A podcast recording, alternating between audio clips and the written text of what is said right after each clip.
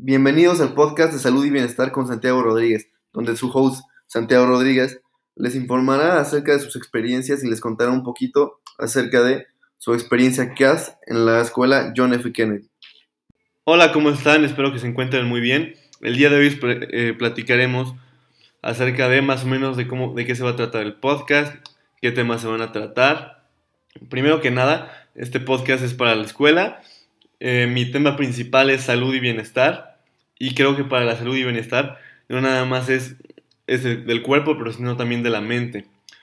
Yo he tenido varias experiencias CAS, varias experiencias de servicio social en mi vida y me gustaría compartirlas con ustedes por medio de este podcast. La primera experiencia de la que voy a hablar, que es mi más reciente experiencia, es en un asilo de ancianos.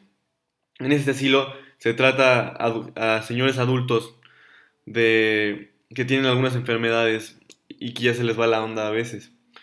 Esto no tiene nada de malo, es algo natural, es, algo, es parte de la vida Inclusive yo tuve a un familiar, a mi abuelo, que sufrió de esto y fue internado exactamente en la misma casa donde hice mi servicio social.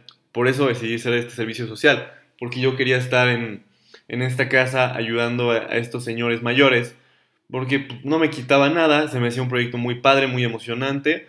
Y el día de hoy les voy a platicar un poquito sobre de qué consiste este proyecto, de qué se trata ayudar y cómo puedes ayudar, ¿no? Eh, en este caso, yo iba todos los sábados en las mañanas, iba una hora semanal y iba a jugar con los viejitos o, a pasearlos. Normalmente llegaba yo a las 9 de la mañana, eh, entraba a la casa, me decían a qué lado de la casa me tenía que ir porque habían dos casas, unos de donde los viejitos tenían Alzheimer y otra donde ya estaban más viejos. Eh, yo me iba con cualquiera de los dos y jugaba dominó con ellos, hacía manualidades, pintábamos, jugábamos juegos de mesa interactivos, todo muy bonito, vaya. O también me, lleva, me decían, oye, por favor, puedes pasear con este señor que no ha caminado en todo el día, porque pues, es importante que los señores se muevan, que se mantengan activos, aunque sea un poquito.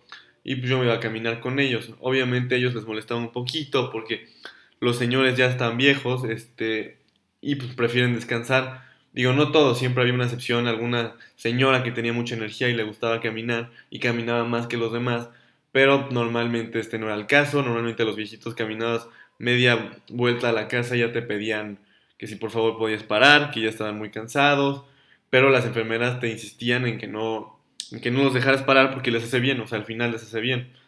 También hay momentos fuertes, vaya, no todo es felicidad, no todo es es fácil. Eh, yo tuve problemas, me sentía un poco feo cuando de repente estabas con un abuelito con el que llevabas viendo seis meses y cada vez que lo veías él, pensaba que, que, te veía por primera vez o de repente estábamos platicando y me decían, ya te vas a ir a la universidad y yo no, el próximo año. Y a los cinco minutos me preguntaban, ya te vas a ir a la universidad y yo no, el próximo año.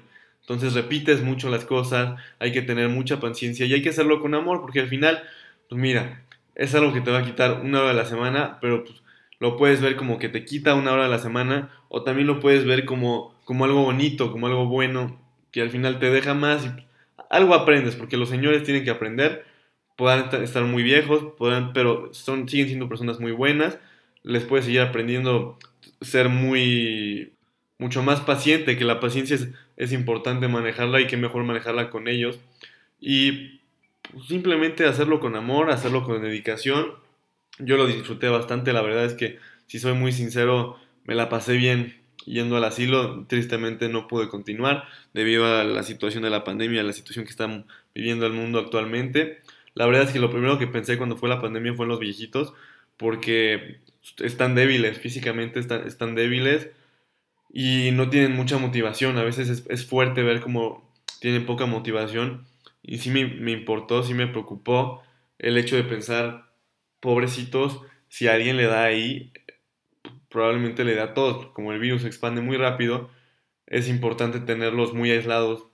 Y al tenerlos muy aislados para ellos es muy duro, porque por más de que se les olvide muchas veces y, y muchas cosas, para ellos lo mejor es que sus familias los vengan a visitar. En el momento que las familias los vienen a visitar, es algo muy bonito porque ves la emoción del viejito al ver a sus familiares y esto no es todos los días, normalmente es una o dos veces a la semana, se recomienda que nada más una, para que el viejito esté más o menos controlado. Pero también el problema de cuando vienen los familiares, que es un problema fuerte que yo también viví con mi familiar que estuvo interno en esta casa, es que el, señor adulto, el, abuelo, el viejito, se desespera mucho.